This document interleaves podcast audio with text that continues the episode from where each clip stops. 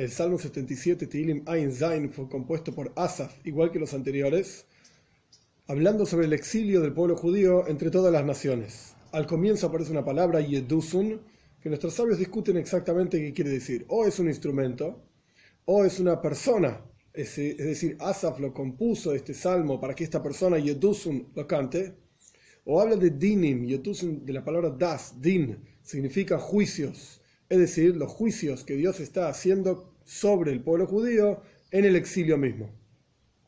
Aleph 1. La Para el director del coro, sobre Yedusun o para Yedusun, como explicamos anteriormente, por Asaf, un cántico. Veis, 2. Koili el Elohim ve'etzaka, Koili el Elohim ve'azin Mi voz hacia Dios, y voy a clamar mi voz hacia Dios, y Él, con seguridad, no está escrita la palabra con seguridad, me va a escuchar a mí. Gimel 3.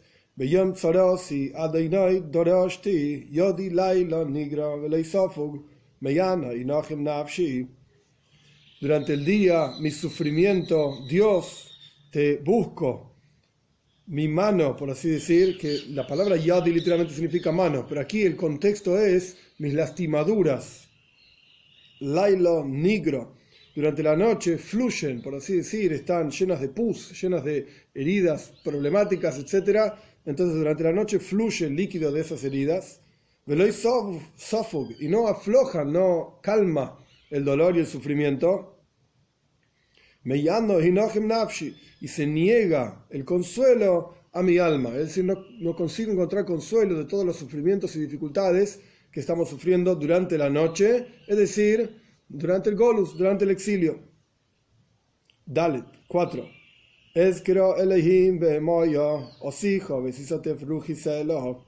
Recuerdo o menciono a Dios y gimo, hablo y se inclina mi espíritu, cela por siempre, o una, forma de expresar que había que elevar la voz. La palabra es que era literalmente la palabra lizker. Lizker quiere decir recordar, pero aquí tiene dos cuestiones. O menciono la, la, presencia de Dios, por así decir, y llamo a Dios, como dijo anteriormente también, busco a Dios en el versículo 2, 3, eh, perdón, en el versículo 2 también, mi voz hacia Dios, o está hablando de mencionar a Dios, o está hablando de, recordar las bondades que Dios hizo con el pueblo judío, como va a mencionar más adelante también.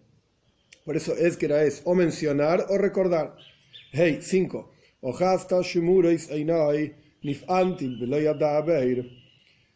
Tomaste los párpados de mis ojos, literalmente Shmurais Eina significa los guardianes de mis ojos, que se refiere a los párpados, es decir, durante la noche dice que sus heridas no dejan de fluir líquidos, etcétera, y sufrimiento y dolores, entonces está diciendo que no puede dormir a la noche, porque Dios agarró, por así decir, tomó los párpados, los guardianes de sus ojos, Nifanto y está quebrantado a la mañana también, por cuanto no pudo dormir durante toda la noche, y no puede hablar, no puede decir nada. Vov 6. Pensé los días de antaño, es decir, cuando el pueblo judío salió de Egipto, cuando el pueblo judío tenía construido el Beis Hamikdash, los días, los años, perdón, de, los mundos, los años, es decir, de toda la historia. Zain 7.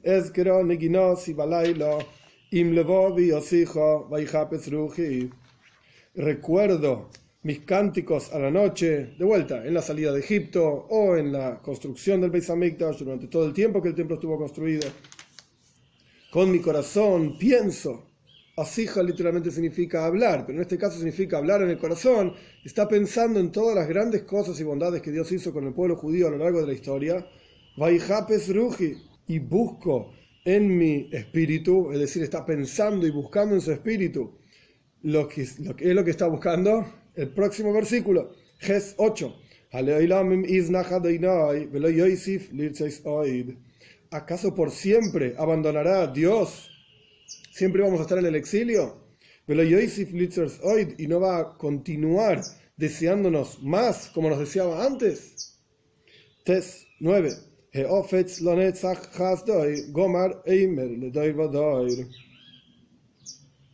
se acabó, se consumió por siempre su bondad, es parte de lo que está buscando y pensando en su corazón, como dijo en el versículo 7. Zain, Gomar, Oimer, se terminó aquello que Dios dice, es decir, su bondad, generación tras generación, ¿listo? ¿Se acabó? Así entiende el Radak. Rash entiende, Goimar, Oimer, Dios terminó decretando generación tras generación que va a estar siguiendo enojado, va a continuar enojado. Yud 10.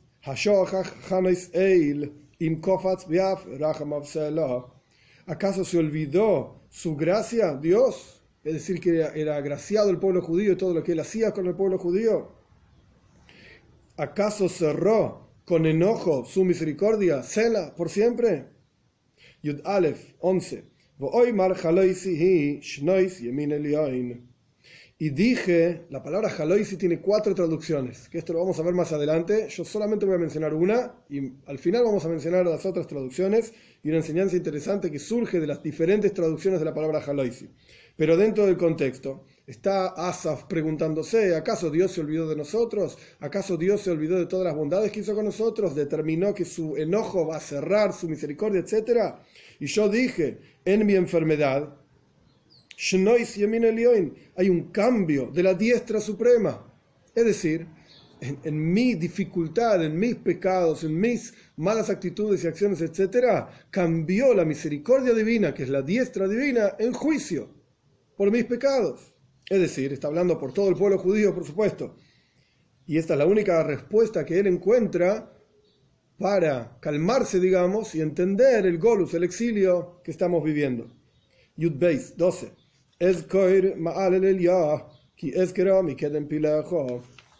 Voy a recordar las acciones de Dios, porque recordaré desde antaño las tus maravillas, es decir, cuando Dios sacó al pueblo judío de Egipto, cuando Dios permitió la construcción del primer templo, etc.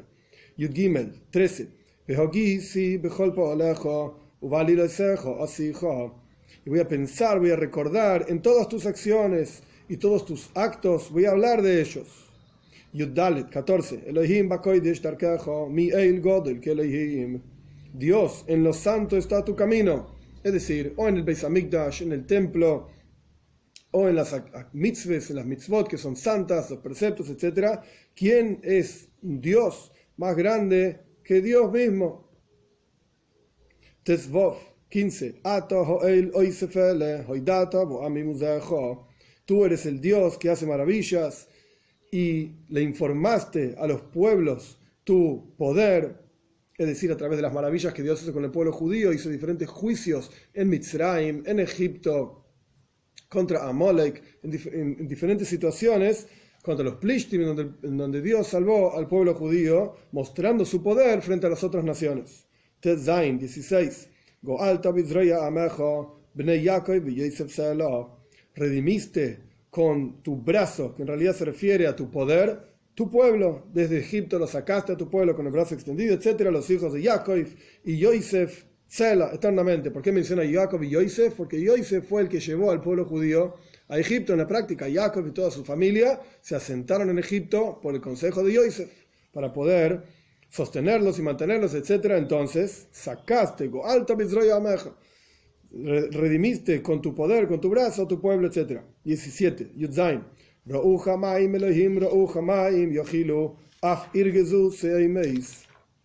Te vieron las aguas, Dios, en la apertura del Yamsuf, del mar de juncos. Te vieron las aguas y temblaron. Incluso temieron y temblaron los abismos. Yudges 18. Zoir mumaim ovis koil nos nu shechokim y Fluyeron las aguas, las nubes, su voz dieron en los cielos, es decir, truenos y todo este tipo de cosas. Incluso tus flechas anduvieron, es decir, en la salida del pueblo judío de Egipto hubo grandes maravillas, en la apertura del mar hubo grandes maravillas. Yutes 19.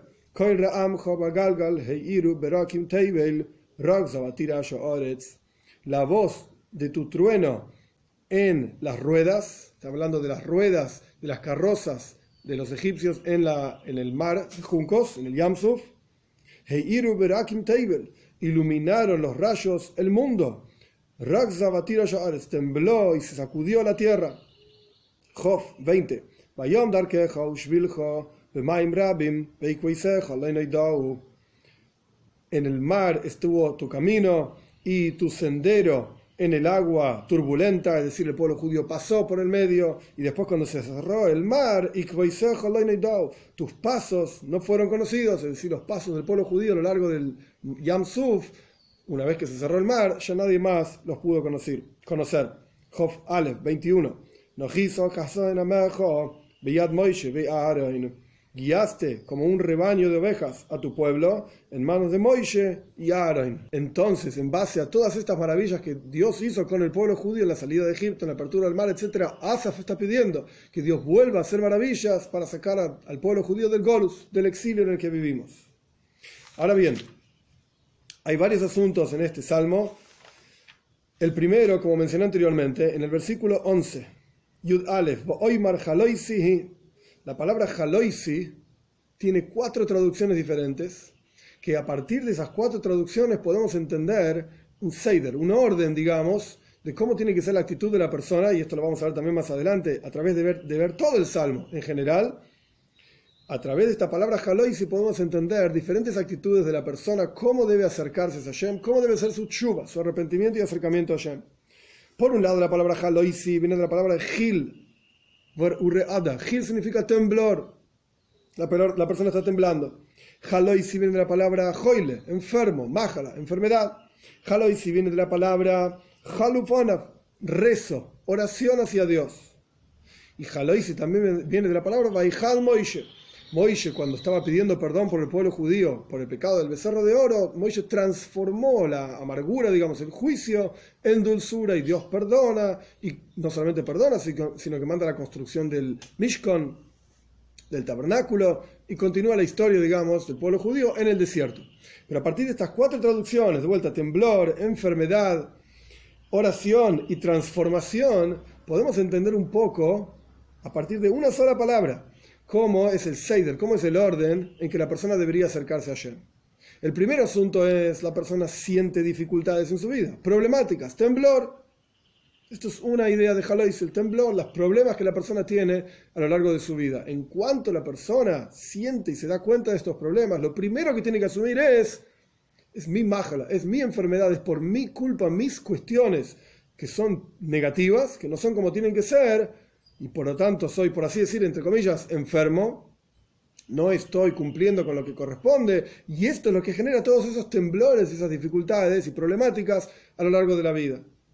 Entonces lo primero que la persona tiene que hacer es rezarle a Dios, pedirle a Dios que lo cure, que lo, le ayude a superar sus propias dificultades, su propio yetzerara, su inclinación al mal, y esta es, digamos, la tercera traducción de la palabra haloisi, que es el concepto de halu fanaf, buscar el rostro de Dios a través del rezo, a través de la oración, fila. Y esto últimamente genera, al fin y al cabo, la transformación, la transformación de la amargura en dulzura. Es a través justamente de esta amargura que la persona logra superar estas dificultades que la persona tiene a través del rezo y darse cuenta que está dentro de sí mismo las herramientas están en, nuestras manos, por así para transformar nuestra propia amargura en dulzura y a partir de esa amargura crecer y pasar, digamos, al próximo nivel del servicio a Dios. Esto es, como vemos en la misma palabra, cuatro traducciones diferentes que nos pueden mostrar un Seider, un orden. Primero el temblor, después darse cuenta que es culpa, digamos, de uno mismo, de las malas actitudes, pedirle a Dios ayuda y esto transforma la amargura en dulzura. Otro asunto más, vemos el mismo concepto a lo largo de todo el Salmo. Cuando empezamos en el, segundo, en el tercer versículo, en el día de mi sufrimiento, aflicción, Dios te busco. Así empieza el Salmo. Es decir, lo primero que la persona se da cuenta es que tiene tzaras, tiene problemas, tzures, se dice, tiene dificultades. Entonces, ¿cómo continúa el Salmo? El Salmo sigue diciendo, justamente en el versículo 11, Jaloisi dijimos que era una cuestión de temblor. Dios me está haciendo temblar para que yo haga chuva, para que yo retorne hacia Él. Este es el temblor que Él está haciendo con mi vida, para acercarme a Él. ¿Cómo, ¿Cómo, nos acercamos a Él? ¿Cómo continuamos? Pues entonces vemos en el versículo 12, en el siguiente, hay que recordar las acciones de Dios, todas las maravillas que Él hizo, generación tras generación, las grandes cosas que Dios hizo con el pueblo judío en general. Pero esto no alcanza solamente para hacer. Vamos al versículo 15. El versículo 15 dice, tú eres el Dios que hace maravillas, pero no dice exactamente qué maravillas. Cuando la persona se da cuenta que Dios lo está acercando a él y la persona empieza a pensar en las maravillas de Dios en general que hizo con el pueblo judío, también tenemos que pensar en forma particular en las maravillas que Dios hace con nosotros día a día. Y a veces ni siquiera prestamos atención. No somos conscientes de las grandes cosas que Dios hace con nosotros. Entonces, por cuanto en el versículo 15 nos dice exactamente cuáles son las maravillas que Dios hace, a todo que lo dice Fede, Dios hace maravillas. Pues eh, por ahora probablemente se refiere a las maravillas, así explica el Rebe, se refiere a las maravillas que Dios hace con cada uno de nosotros día a día en forma constante y ni siquiera prestamos atención. Y continúan los versículos hablando de la salida de Egipto, las grandes maravillas que Dios hizo frente a todas las naciones, en el versículo 15, en el versículo 16, que Dios nos redimió, y en el versículo 17 continúa hablando de que incluso cuando Dios abrió el mar e hizo grandes maravillas contra las leyes de la naturaleza, cambió, por así decir, la naturaleza, la anuló por un tiempo, el mar se abrió, dejó de fluir, etc. Incluso esas maravillas Dios las puede hacer con nosotros para que nos acerquemos a Él, para retornar hacia su camino. Puede cambiar incluso la naturaleza del mundo para abrirnos el paso, por así decir, para hacer chuva. Y como dicen nuestros sabios en el no hay nada que se oponga a la voluntad. Cuando el pueblo judío y toda la humanidad en general hoy sin chuva, nos acercamos a Dios, nos arrepentimos, etc. Miyad en inmediatamente somos redimidos con la venida de Mashiach pronto nuestros días.